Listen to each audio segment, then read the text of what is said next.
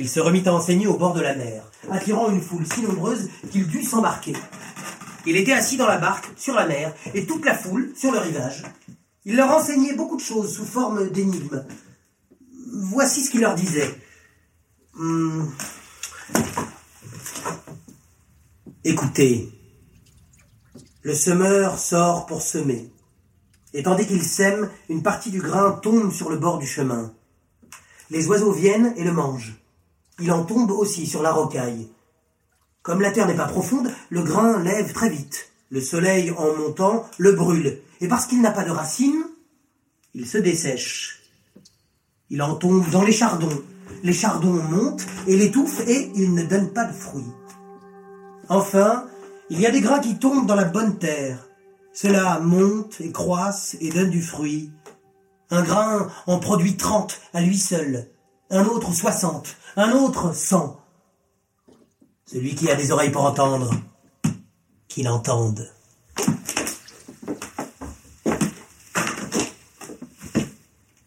Quand ils furent seuls, ceux qui étaient autour de lui avec les douze l'interrogèrent sur ces paroles énigmatiques.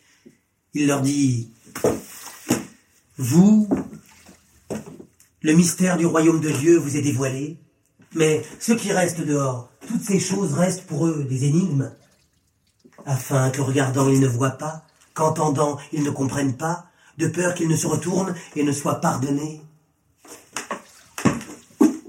Cette énigme vous dépasse? Que comprendrez-vous aux autres? Ce que le semeur sème, c'est la parole. Les uns sont le bord du chemin où est semée la parole? À peine l'ont-ils entendu, l'adversaire survient et enlève ce qui a été semé en eux. D'autres se retrouvent semés sur la rocaille. Quand ils entendent la parole, ils la reçoivent avec joie, mais ils n'ont pas de racines.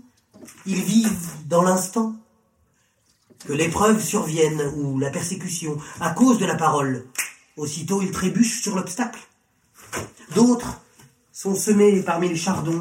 Ceux-là entendent la parole, mais les soucis du monde, l'attrait de la richesse, les désirs de toutes sortes font leur chemin en eux, étouffent la parole, et elle devient stérile. Restent ceux qui ont été semés sur la bonne terre. Eux entendent la parole, l'accueillent et portent du fruit, trente, soixante ou cent pour un. Il leur disait aussi, une lampe, est-ce qu'on la range dans l'armoire, sous le lit, ou est-ce qu'on la met bien en vue pour qu'elle éclaire la pièce? Rien n'est caché que pour être rendu visible. Rien ne se fait en secret que pour être produit au grand jour. Si quelqu'un a des oreilles pour entendre, qu'il entende. Attention à ce que vous entendez. La mesure avec laquelle vous mesurez servira aussi pour vous. Et vous aurez du surplus. Il sera donné davantage à celui qui a déjà. Et celui qui n'a rien, même cela lui sera retiré. Le royaume de Dieu, c'est comme un homme qui aurait jeté du grain en terre. Peu importe qu'il dorme ou qu'il veille, nuit et jour, le grain germe et croît. Comment? Il ne le sait pas. D'elle-même, la terre produit du fruit. D'abord une herbe, puis un épi, puis du blé plein l'épi, et quand le blé est mûr, alors il prend la faux, car le temps de la moisson est venu. Une autre énigme sur le royaume de Dieu? Hum, À quoi le comparer encore? Un grain de moutarde. Quand on le sème, c'est la plus petite de toutes les semences. Mais une fois semé, il monte et finit par devenir le plus grand de tous les arbres potagers, et il pousse de grandes branches, et les oiseaux du ciel peuvent nicher dans son ombre. C'est ainsi qu'il leur disait la parole, en s'adaptant à ce qu'ils pouvaient entendre et en s'aidant de ce genre d'énigmes. Il ne leur parlait pas autrement que sous cette forme, mais à ses disciples, en privé, il expliquait tout.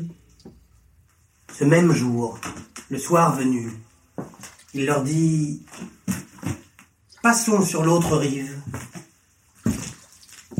Laissant la foule, ses disciples partirent avec lui dans la barque où il se trouvait.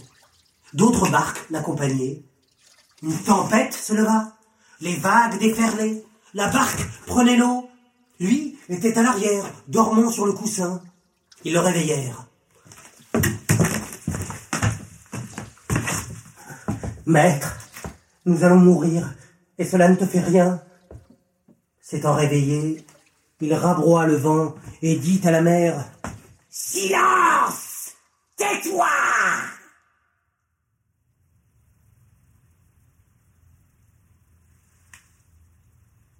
Le vent tomba. Il se fit un grand calme. Pourquoi êtes-vous si peureux leur dit-il. Vous n'avez pas encore confiance.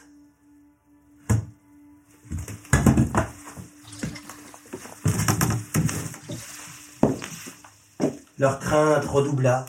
Ils se disaient les uns aux autres Qui donc est-il pour que même le vent et la mer lui obéissent?